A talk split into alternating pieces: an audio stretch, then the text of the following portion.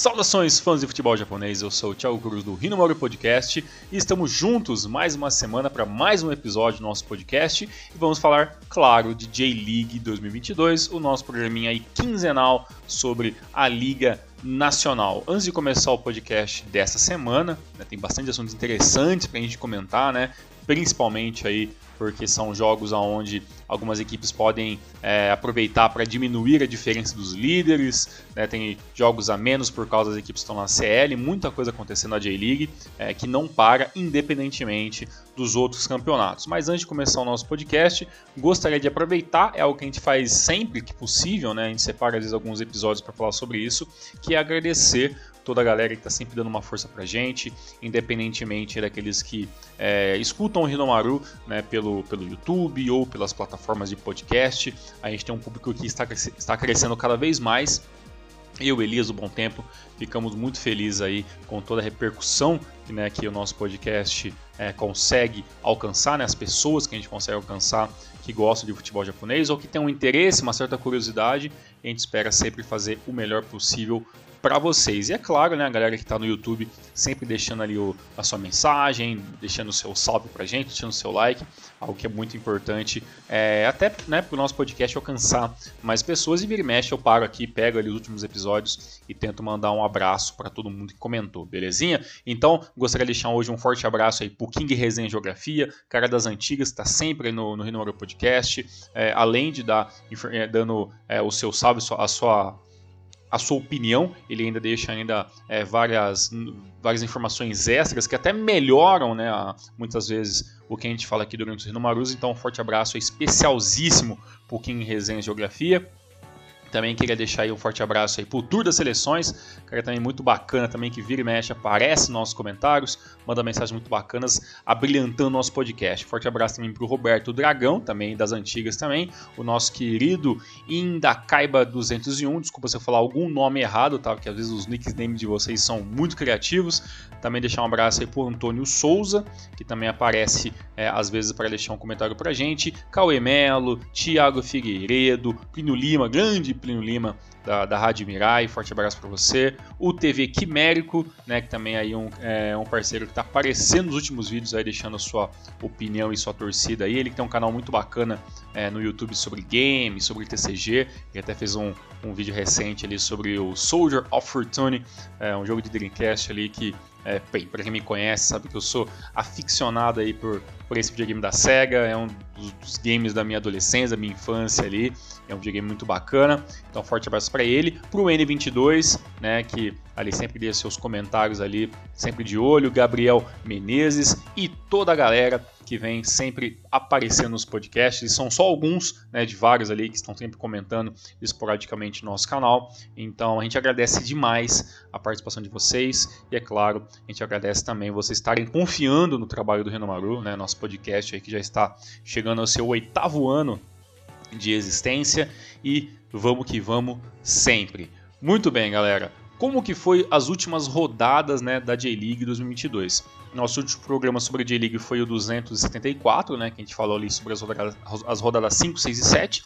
E na causa, a equipe do Kashima Antlers tinha conseguido é, finalmente tirar a liderança né, da equipe do Kawasaki Frontale, ser o novo líder do campeonato, mas infelizmente as coisas não aconteceram né, como é, os torcedores do Kashima quiseram, né? Nas últimas duas rodadas ali as coisas é, degringolaram um pouco, mas calma, tem muita coisa pra gente estar tá conversando sobre isso. E ainda acho que a equipe do Kashima tem uma certa vantagem, né?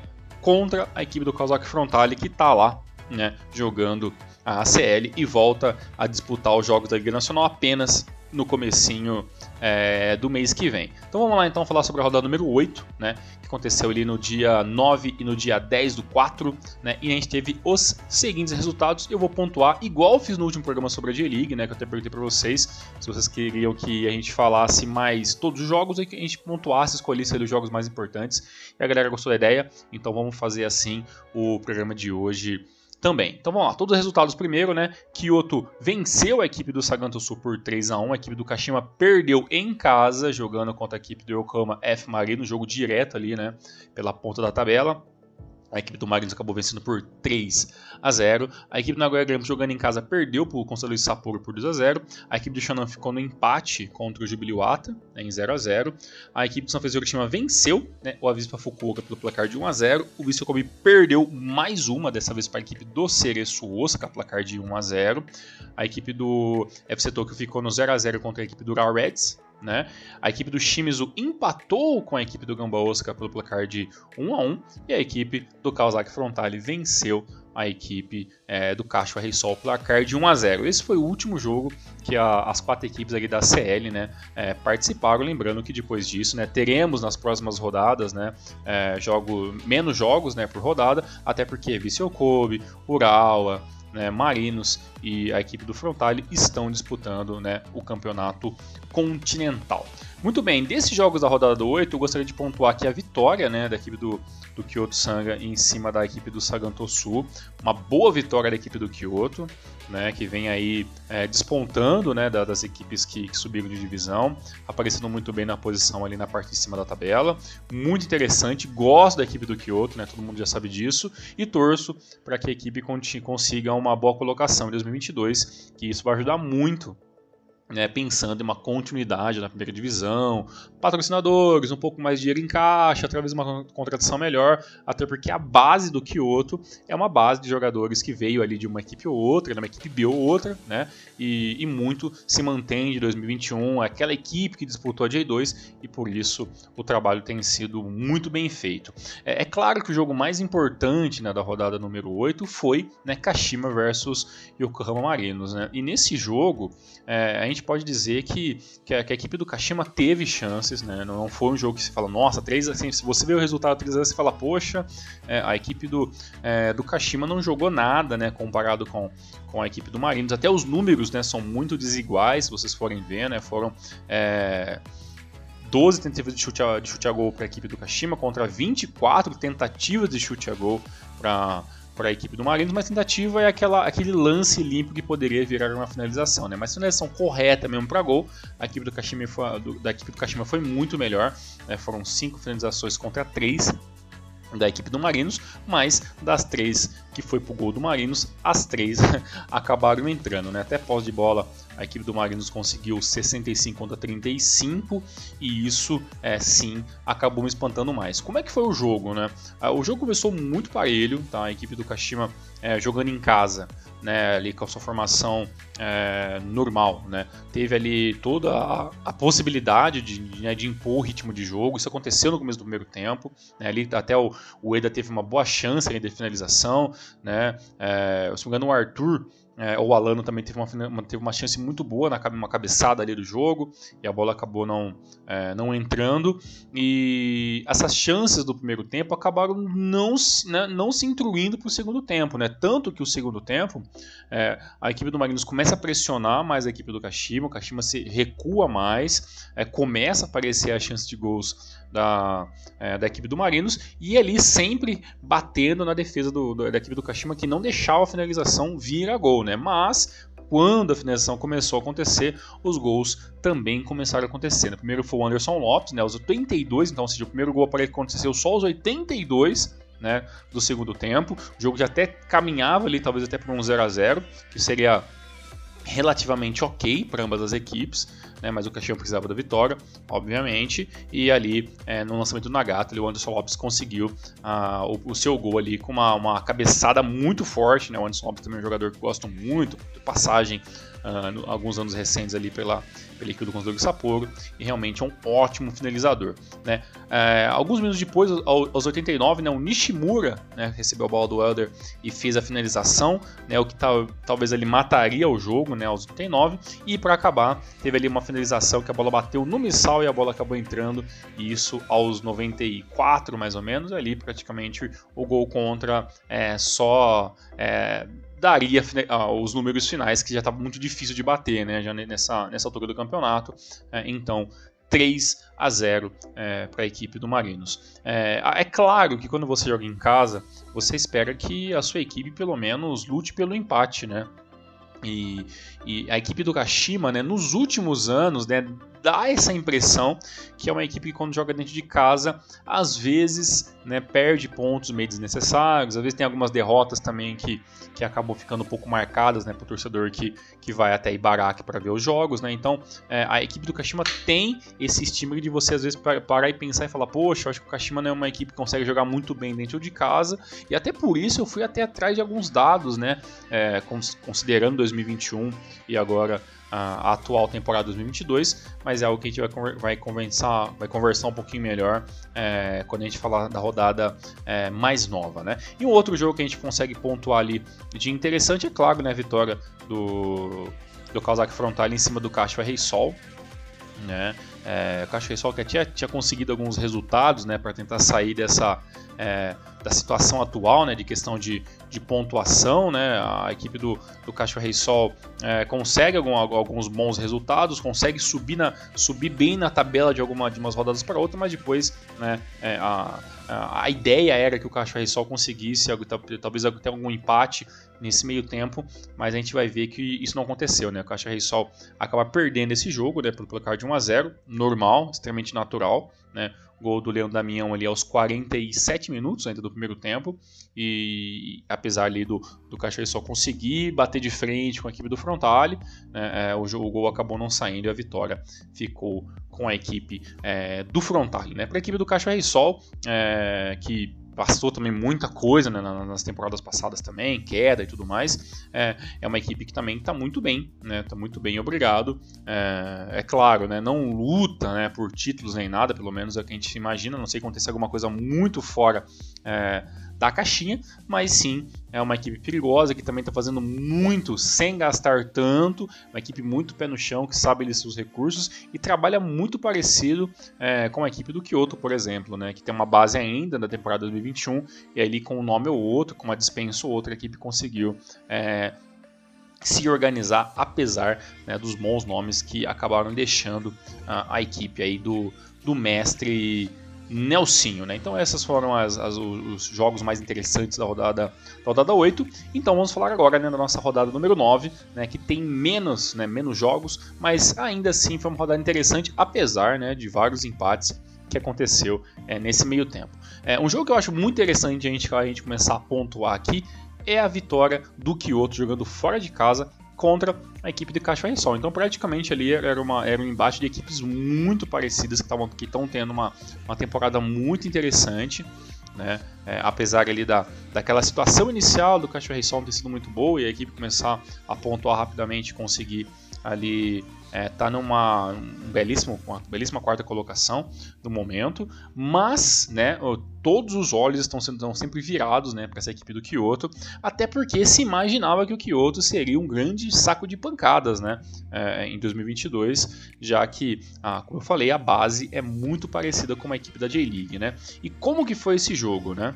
apesar da equipe do Cachorro Rei Sol jogar em casa, né, e ter mais posse de bola e obviamente, né, ter ali um pouco mais de ímpeto até pela ajuda da torcida, aquele papo que a gente já sabe, né, de core salteado, mas eu sempre gosto de estar tá frisando que dentro da J-League, na minha humilde opinião, a equipe que joga bem dentro de casa e consegue resultados, é claro que pelo menos né, encaminha muito bem a a sua permanência na primeira divisão. E é isso que Cacho Rei Sol, que Kyoto e outras equipes é, de cunho menores né, dentro do futebol japonês precisam pensar sempre, né, se manter na primeira divisão né, o máximo tempo possível, até para conseguir é, novos reforços né, e também é, estar visível financeiramente assim por diante. E nesse jogo não foi diferente, né, o Cacho Rei Sol teve mais chances de gol, teve mais após de bola, teve mais tentativas de chute a gol e finalizações é, para incentivar ali uh, os seus jogadores, mas né, na, na, prática as coisas não aconteceram como esperado. Né? É, apesar do bom começo da, da equipe do Caixa Sol,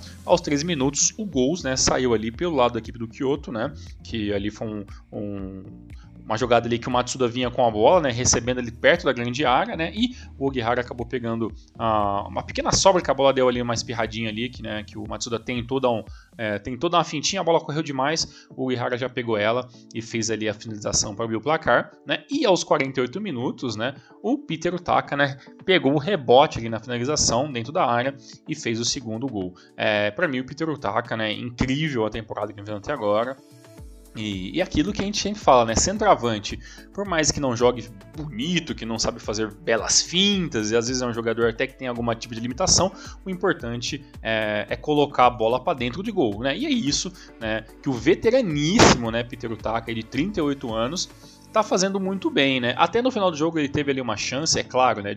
Depois de tudo o que aconteceu durante o jogo, é, claramente a, a, a equipe do, causa, do, do Cacho Rei Sol se perdeu um pouco, se perdeu um pouco na partida, tentou algumas finalizações de longe, a coisa acabou não acontecendo. E aí no finalzinho, o Peter Utaka até recebeu a bola muito bem, tinha a chance de fazer o terceiro gol, mas ali se você vê que na hora de fazer a finta, de sair do, mar, de um marcador meio que no um contra um, é, você já vê que a questão da idade às vezes dá uma pesada e também já era final de jogo, né? O Peter Utaka praticamente é, jogou é, a, a, partida inteira, né? Então é, as coisas não aconteceram como ele queria, ele acabou errando errando ali na, no corte, a finalização acabou não, não saindo com, com muita precisão. Mas no final das contas, né, apesar dos 61% de posse de bola da equipe do Cacho Rei Sol e apenas 39% da equipe do Kyoto, né, é, que teve três finalizações corretas contra apenas uma finalização correta da equipe do Cacho Rei Sol, os números obviamente ficaram né, para a equipe de Kyoto, né, que consegue aí uma boa, é, um, mais um bom resultado aí é, seguido nos últimos jogos. Um outro jogo bem interessante que deveria ser um jogo, né, é, de gols, né, foi ali o empate entre Kashima Antlers e Nagoya Grampus. Bem, o que, que eu estava até pensando sozinho antes de gravar esse programa, né? A equipe do Kashima tem que aproveitar esse, esse, esse período né, de ausência da equipe do Kawasaki Frontale. Para quê? Para fazer o maior número de pontos possíveis.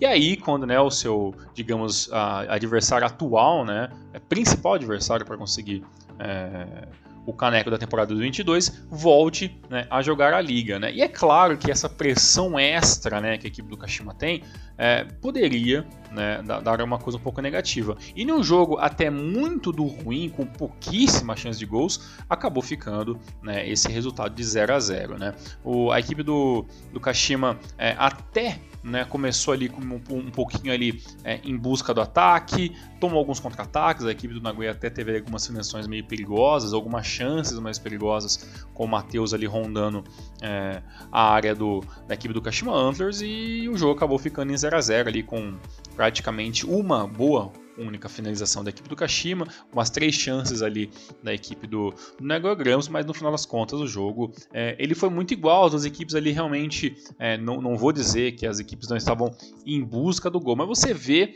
que pelo lado da equipe do Nagoya Grampus, o jogo alguns momentos ficava um pouco mais lento, a equipe do Kashima também, também ali teve alguns, alguns picos de, de um pouco de instabilidade, não sabia muito o que fazer com a bola, a bola vinha pro Arthur, aí voltava ali pro Alano, passava no meio campo pelo, pelo Izumi, tentativa de, de infiltração ali junto com, com o Suzuki não funcionou, tomou cartão amarelo durante o jogo, e ali o jogo acabou caminhando para um, um 0 a 0 é muito do ruim. E por que eu falo com isso? Né? A equipe do Kashima não tinha empatado até então é, na temporada 2022, né? tinha vitórias né? e, e, e derrotas e, e, tinha, e vinha muito bem, né, com, com seis vitórias no campeonato e tinha tudo para conseguir a sua sétima vitória. Mas o problema é que nas últimas duas rodadas, né, a equipe do Kashima não consegue vitória, perde a liderança para a equipe do Frontale e agora tem mais algumas rodadas, né, se não me engano são mais duas que, que a equipe do, é, do Kashima tem para conseguir né, impor o máximo de pontos possíveis né, e conseguir fazer ali aquilo que a gente brinca, mas é, é vamos tentar levar isso de uma outra maneira, né? Ele falar que o, a equipe do Cristiano precisa de uma gordura né, extra para conseguir é, o caneco da temporada, eu acho que é um pouco de presunção, né? Até porque a equipe do Frontale, é, quando voltar da série, provavelmente vai voltar com, com a vaga para a segunda fase, vai ter que futuramente se preocupar com é, com, com uma outra viagem para a segunda parte ali com o mata-mata final da, da CL. É, e isso, claro, pode ser algo que a equipe do Kashima pode utilizar né, para conseguir é, tirar pontos ali do, do, do, do, atual campeão e líder da competição e conseguir né, é, é, voltar a, a, vencer a J-League. Né? Tá dando, uma olhadinha aqui, a rodada 10 ainda é uma rodada com menos equipes e a rodada 11 Também a partir da rodada 12, né, todo mundo já volta, né, já, porque até acontece já no dia 7 do 5, é, as equipes que jogam a série já voltam e aí já teremos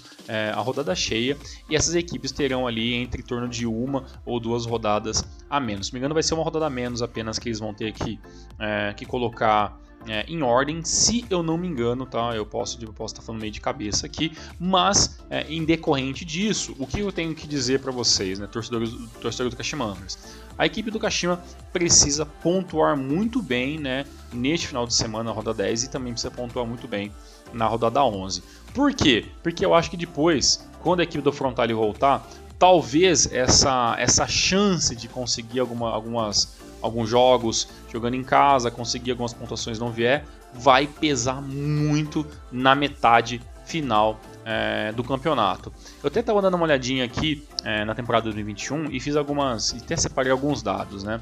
É, é, claro que esses dados a gente tem que olhar com muita calma para a gente não fazer uma, para não ter uma visão muito errada, né, do que a equipe do Kashima é, vem fazendo nos últimos anos. É claro que o Kashima, desde quando venceu a CL e tudo mais, é uma equipe que quando joga dentro de casa, é, você vê algumas vezes os torcedores saindo meio bravos né, do, dos seus jogos, porque a equipe não teve um bom rendimento, né, principalmente lá para 2020, as coisas realmente, é, com, com o Zago e tudo mais, as coisas não, não aconteciam é, muito bem. Na temporada 2021, né, que é uma temporada um pouco mais normal, já que 2020 foi né, pico de pandemia, as coisas estavam muito complicadas, e a gente não pode levar muito como parâmetro, né, na minha opinião. Mas 2021 foi o seguinte: a equipe do Kashima, né, dos 19 jogos né, que fez em casa em 2021, é, conseguiu 10 vitórias, 4 empates e 5 derrotas. Né? No final do campeonato todo, né, a equipe do Kashima conseguiu 21 vitórias, 6 empates e 11 derrotas. Ou seja, né, a equipe do Kashima, é, da, dos 6 empates que teve todo em 2021, 4 foram em casa. Né? Mas pelo menos o Kashima venceu 10 vezes em casa, né? das 21, né? Então venceu 10 em casa, venceu 11 fora de casa, né? E as derrotas conseguiu apenas, né? Teve apenas 5 em casa. Eu, eu é, falhou mais fora de casa, o que na minha opinião é até natural. É, mas dentro de casa a equipe conseguiu pelo menos uma vantagem muito boa de vitórias. Isso ajuda muito, isso ajuda muito né, a equipe a ganhar pontos e aproveitar isso aí. O que me incomoda talvez um pouco é, é o número de empates né, dentro de casa, até porque o Kashima é uma equipe que normalmente não é de empatar muito, tanto que empatou seis vezes no total ano passado e quatro deles foram dentro de casa. E como que está a temporada atual da equipe do Kashima, né? Kashima tem nove jogos na temporada, desses nove jogos, só contando J-League, tá? Isso é muito importante estar tá frisando aqui. É, dos nove jogos, seis foram em casa, né? E no total o Kashima tem o seguinte: dos seis jogos em casa, já são três vitórias, o que é ótimo uma vitória, que foi o seu último jogo contra a equipe do Grampus, e duas derrotas. No total, o Kashima já tem seis vitórias do campeonato, um empate e as duas derrotas, que foram exatamente as duas derrotas em casa. Ou seja, o Kashima ganha-se muito bem em casa.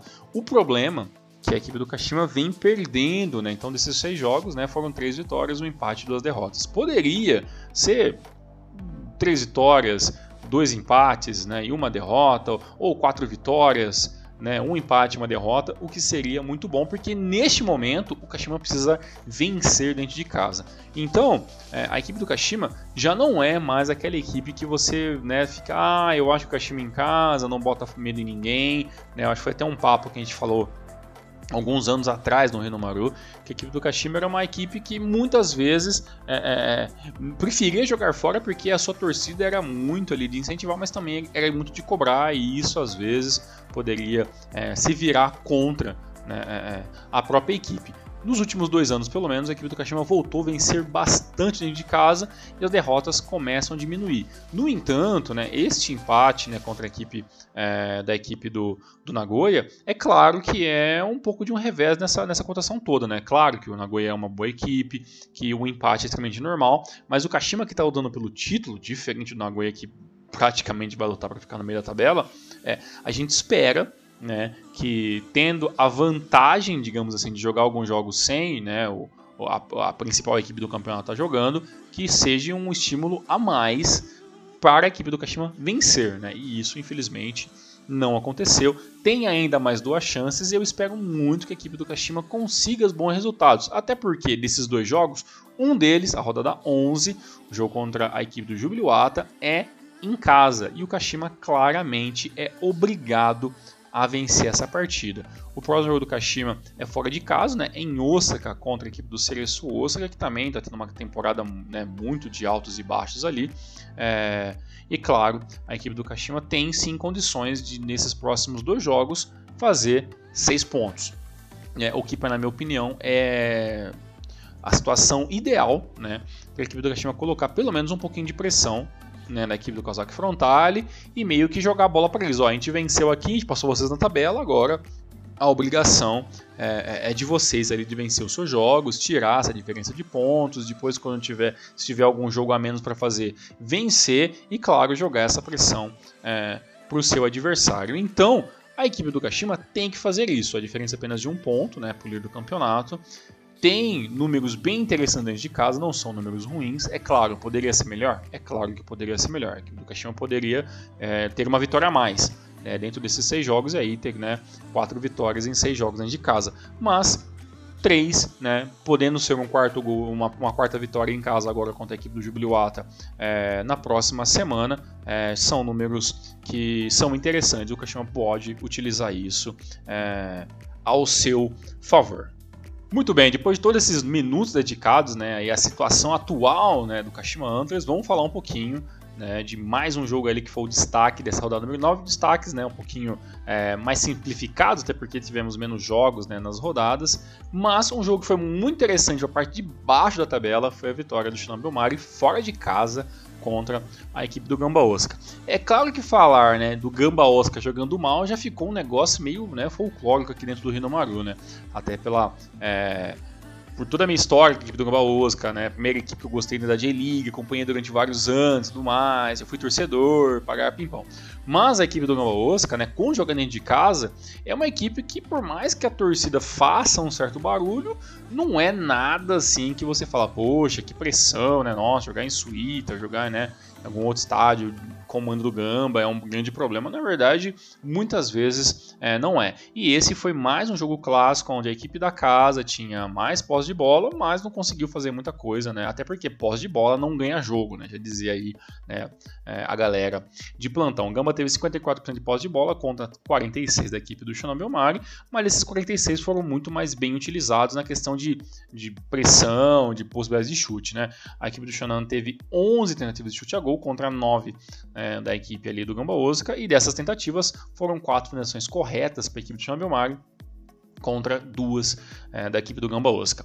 Bem, eu já falei em outros programas já que o Gamba Osaka, que esse esquema de 3-6-1 é um negócio meio complicado, né? Eu, sinceramente, fico muito, é, muito dividido. É, não entendo como, por exemplo, como o Leandro Pereira é, vem sendo é, banco né, do, do, Patrick, apesar do Patrick ser um jogador muito bom, que vem fazendo temporadas incríveis pela equipe do, do Gamba Osaka, às vezes até carregando aqui um pouco nas costas, mas eu ainda acho que o ideal seria dar um jeito desses dois jogarem juntos. Né? Se não for todos os jogos, pelo menos algum momento ali você ter dois atacantes brasileiros, caras fortes, né?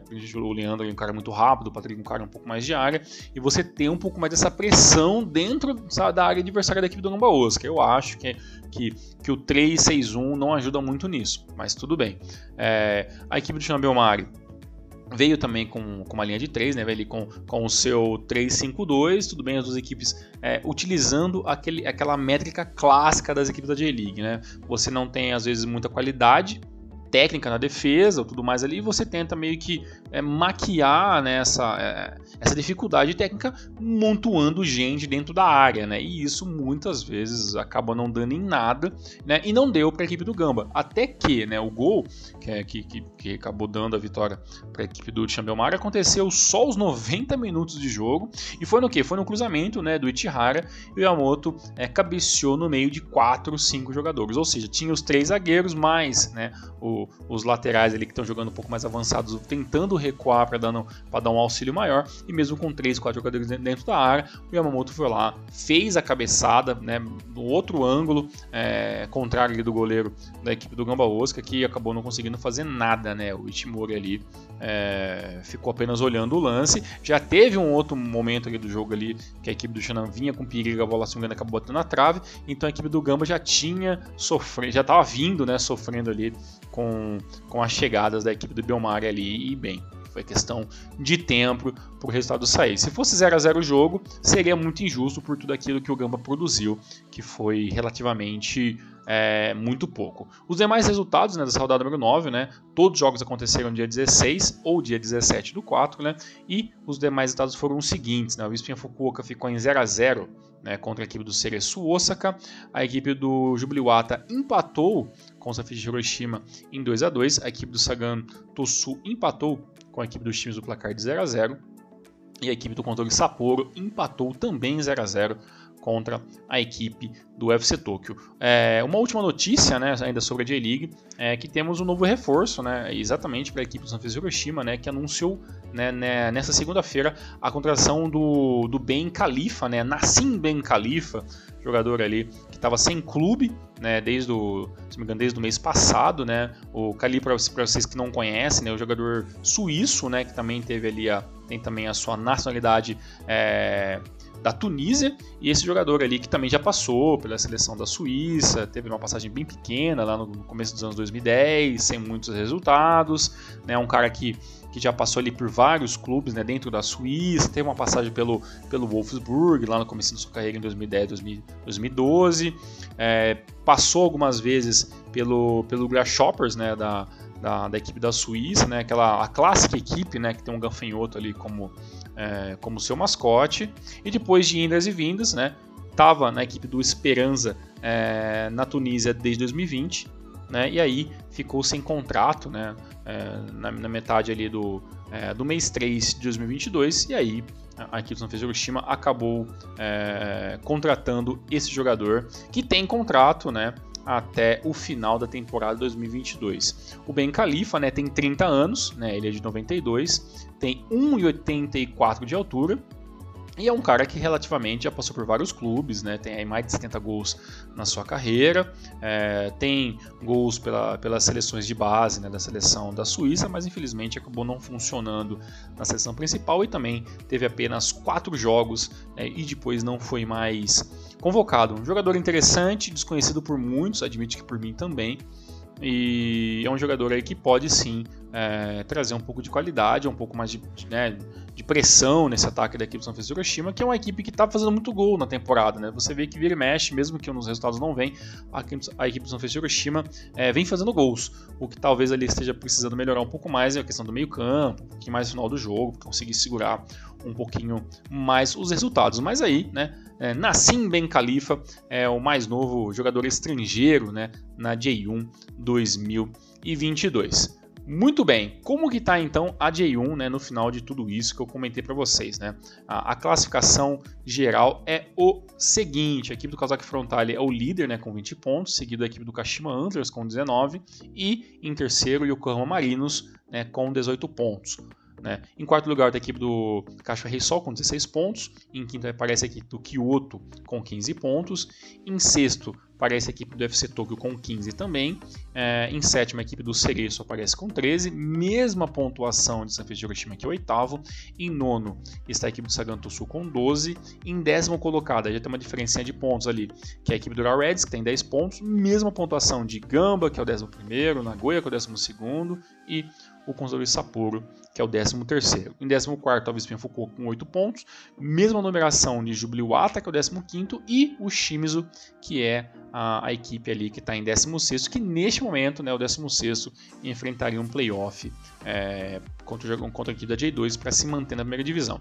E as duas equipes que estão na zona da degola, com 6 pontos, a equipe do Shonan em 17º e em oitavo, sem vencer nenhuma vez em 2022, a equipe do Viseu Kobe, este que está disputando a, ACL é, 2022. E é, apenas para informação, o nosso artilheiro da, da D-League 2022 é o Peter Utaka do Kyoto com 7 gols, seguido do né, Yuma Suzuki.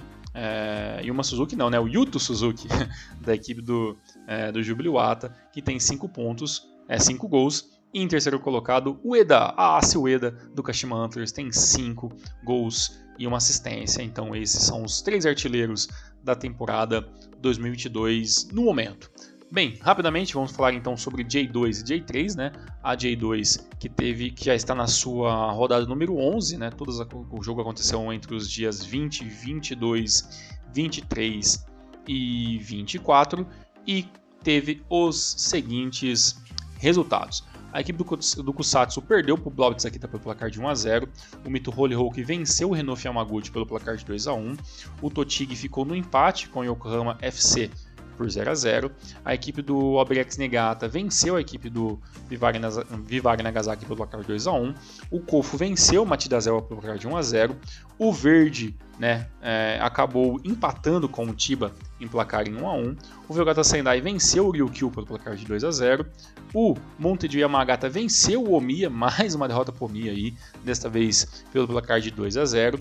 O Ross Kawamoto empatou né, com o Fagiano Kayama pelo placar de 1 a 1. O Oita perdeu o Kanazawa pelo placar de 3 a 1 e o jogo com mais gols aí foi a vitória do Tokushima Vortex contra o Glura Morioka, placar de 5 a 0. E após 11 rodadas, a classificação da J2 é a seguinte: o líder, muito líder, Yokohama FC com 27 pontos, 7 de diferença para o segundo colocado, que é o Vekota Sendai, com 20. O terceiro é o Verde com 19, mesma numeração do Alberex Negata, que é o quarto. Em quinto, o Machida Zélvia. E em sexto, o Kusatsu com 17 pontos. O sétimo colocado é o Kanazal com 16. Em quinto tem o Fagiano Koyama né, com 15 pontos. O nono colocado é o Oita também com 15. E também com 15 aparece o Kofo em décimo. Aí vem a turma dos 14 pontos, que são vários.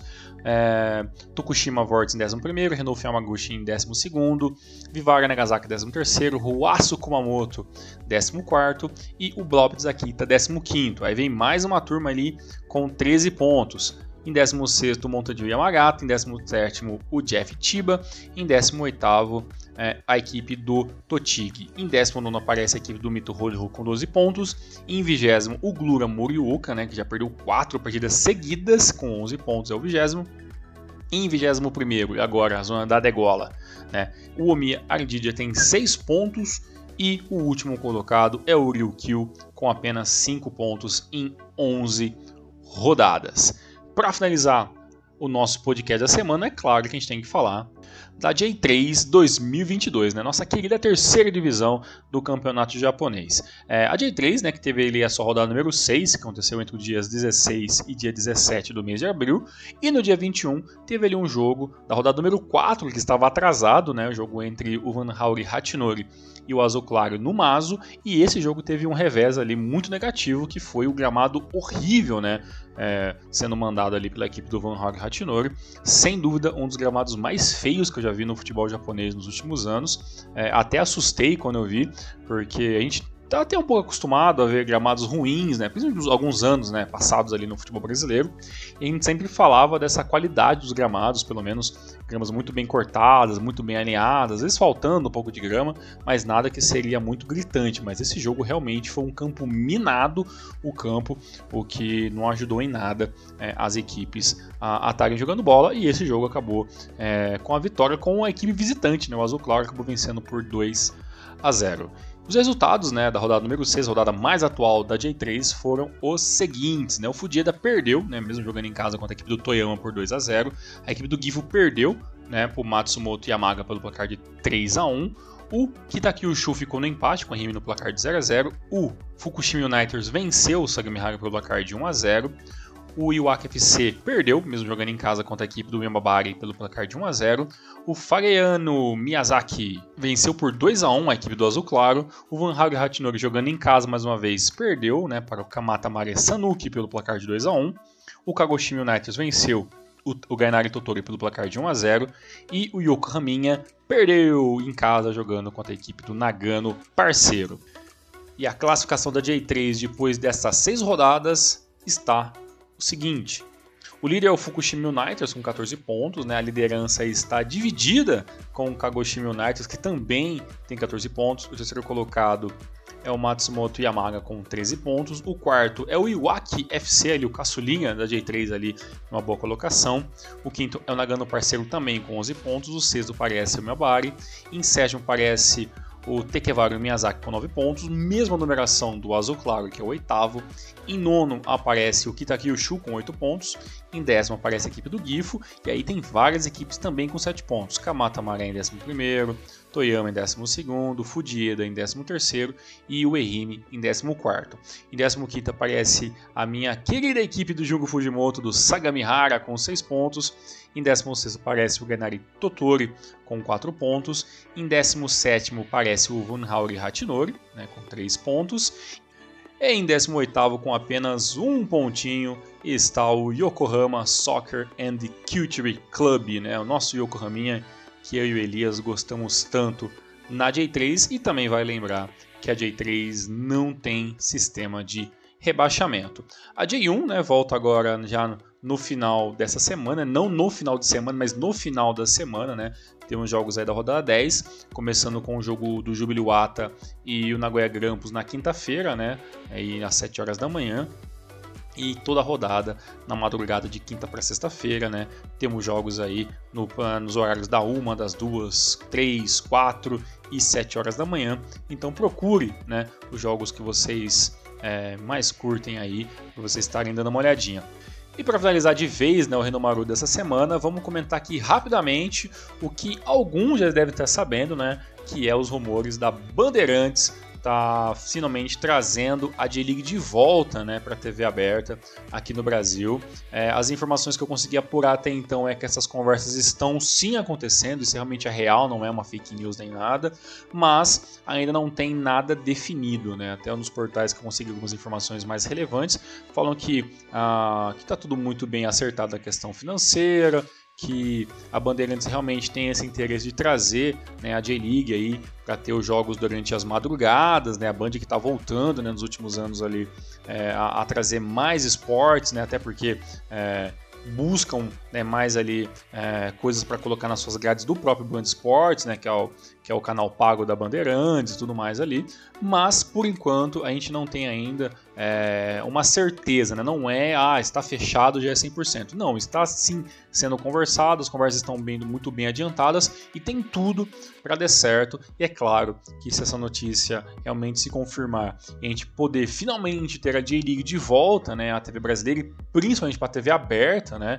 o que seria incrível, é claro que o Renomaru vai estar tá trazendo essas informações assim que for possível, mas por enquanto o que a gente sabe é que sim, está sendo acontecendo essas, essas negociações, a Band tem muito interesse e é claro que com certeza a gente quer muito que isso funcione. Dos demais, então, a gente volta nas próximas semanas com mais J-League, com mais ali notícias sobre a CL. Vamos até fazer um programinha sobre a Luvan Cup, né? Um, a, a Copa do Japão aí que nem todo mundo se importa tanto assim.